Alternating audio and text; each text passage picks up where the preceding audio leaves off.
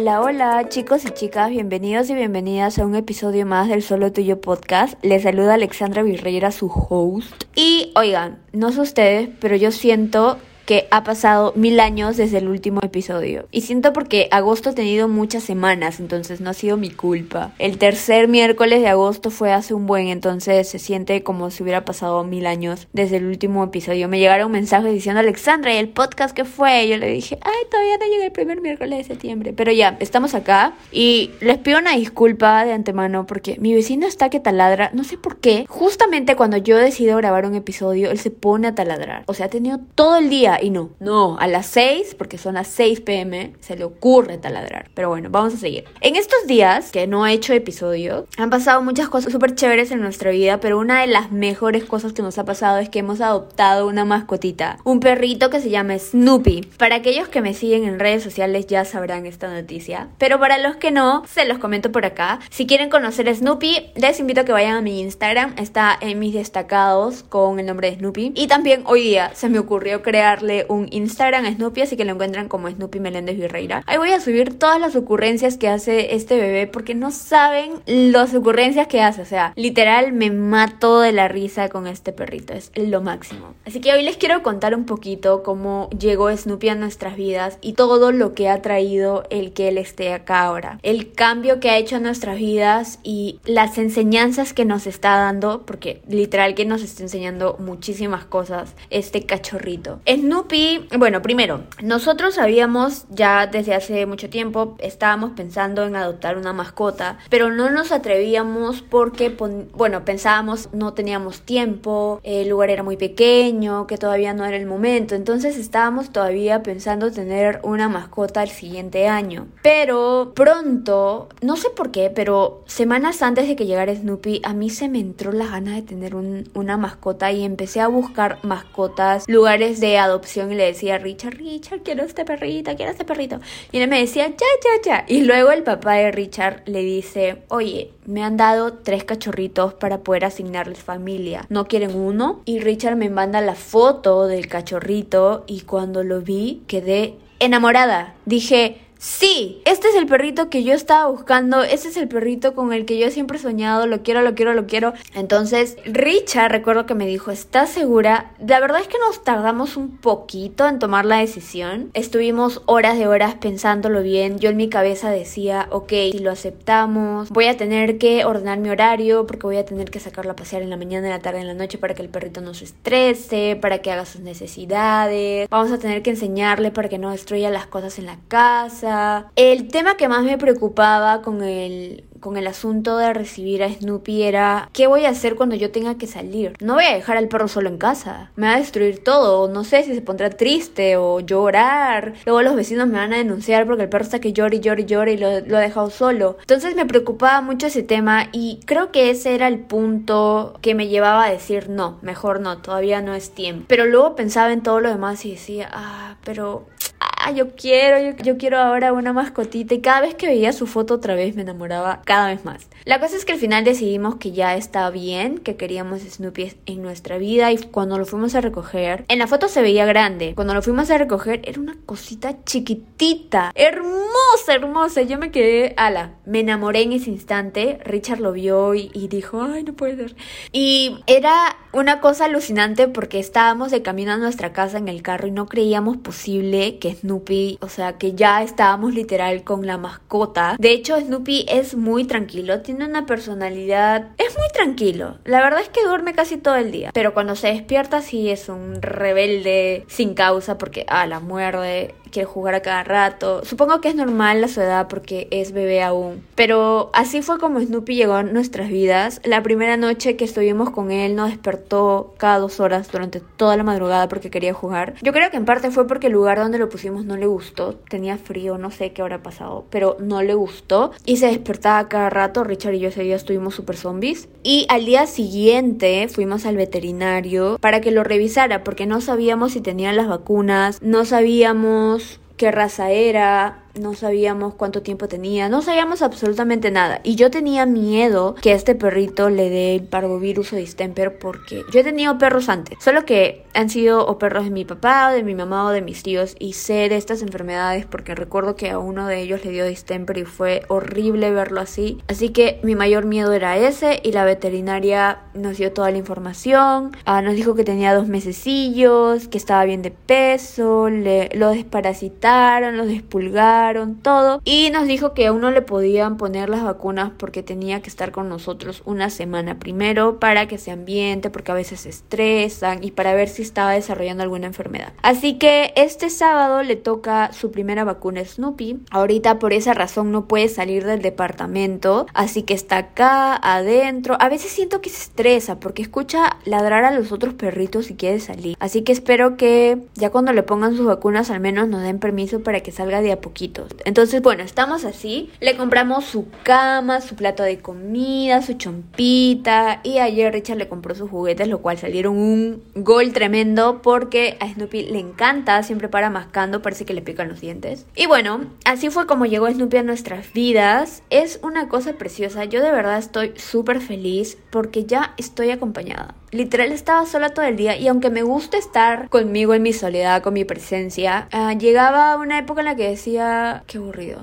O sea, estoy aburrida. Quisiera tener contacto con alguien o estar tipo más ocupada. Y ya con la llegada de Snoopy estoy lo suficientemente ocupada. Créanme que hasta termino agotada en el día porque estoy persiguiendo todo el día a Snoopy porque le estoy enseñando a ir al baño. Hasta ahora no he logrado que haga absolutamente nada de lo que yo le digo, pero estamos en esas. De hecho, ayer me descargué una app para saber cómo entrenar a los cachorritos y estoy aprendiendo muchísimas cosas que no sabía, lo cual es chévere porque así me siento más encaminada y saber cómo hablarle o saber cómo puede reaccionar a lo que yo le digo. Así que es súper chévere. Hoy apliqué una de las reglas porque le encanta morder. Muchísimas cosas. Morde mi pie, mi media, mi pantalón. Y una de las de el comando de entrenamientos era que cuando te muerda haga un sonido de dolor como ouch y decirle duele. Bueno, o painful. Y alejarte, como parar el juego y el perro se va a quedar quieto. Entonces hacer eso como dos o tres veces para que el perro entienda de que cada vez que te muerde fuerte el juego se va a terminar. Y si el perro, a pesar de que dices au, au, sigue mordiéndote más fuerte, es parar el juego, o sea, quitar sus dientes de lo que esté mordiendo y alejarte del perro como por 6 segundos o llevarlo a otra habitación como castigado. Y de esta manera, si lo repites varias veces, él va a entender. Entonces, eso estoy haciendo ahora, diciendo au, au, duele. Después de no sé cuántas veces ya, lo estuve haciendo toda la mañana y ahora, plan de 5, 6, 4, 5 de la tarde, empezamos a jugar otra vez y me mordió el pie, yo dije, ¡au! Duele Snoopy. Y se paró. Y me lamió.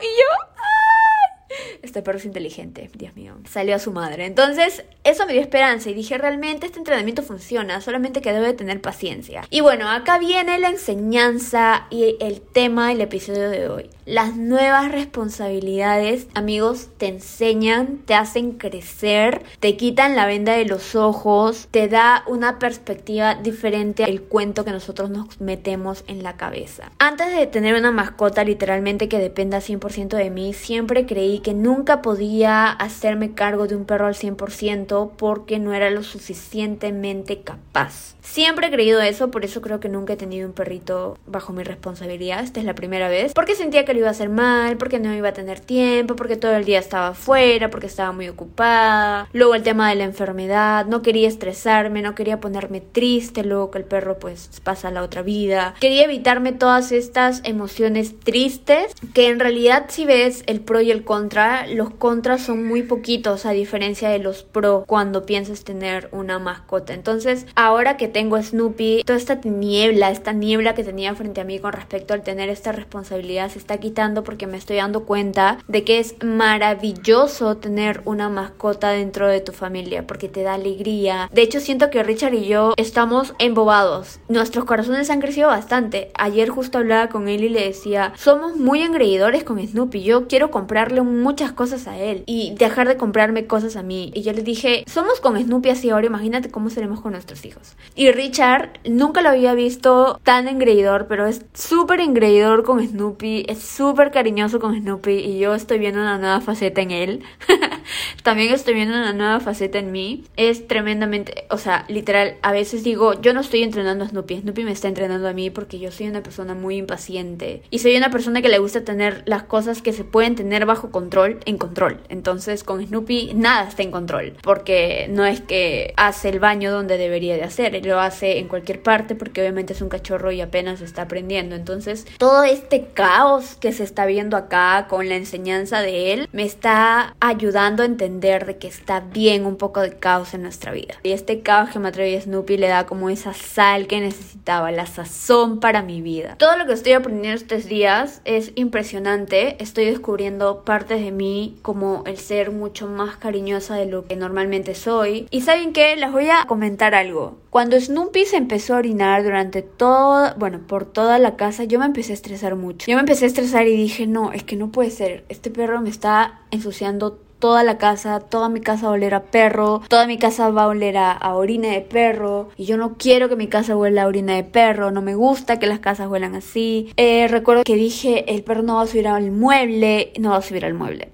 al otro día yo le empecé a cagar en mi manta y a subirlo en el mueble, pero bueno. Y empecé a ver a Richard cómo lidiaba con Snoopy, cómo lo, o sea, cómo actuaba ante las situaciones. Veía que el perro se orinaba donde no debía y no se estresaba. Simplemente lo limpiaba, le hablaba y continuaba. Cada vez que quiero perder los papeles y me estreso y siento que la ansiedad está por aparecer, digo, ok, pienso en cómo hace Richard, él solo lo limpia, acaricia al bebé, le dice que ahí no, lo lleva al lugar donde debería y se acaba el asunto. Entonces, eso es lo que estoy haciendo ahora y hoy me siento mucho mejor, de verdad. Hoy limpié todo el piso y luego Snoopy orinó. Pero bueno, ya yo sé que con el tiempo esto va a cambiar, no va a ser por siempre. Y algo que me dijo una de ustedes por Instagram es aprovecha este tiempo en el que él es cachorrito porque después va a crecer y crece muy rápido y ya no vas a tener esa faceta. Así que estoy aprovechando todo el tiempo posible con él. Estoy disfrutando de sus pipís por todos lados. Lo que sí ya quiero es que le pongan sus vacunas para poder sacarlo a la calle. Ahorita también los dos estamos bien metidos porque no puede salir. Ahora vamos así. No sé cómo será más adelante. Siento que aún estamos empezando este camino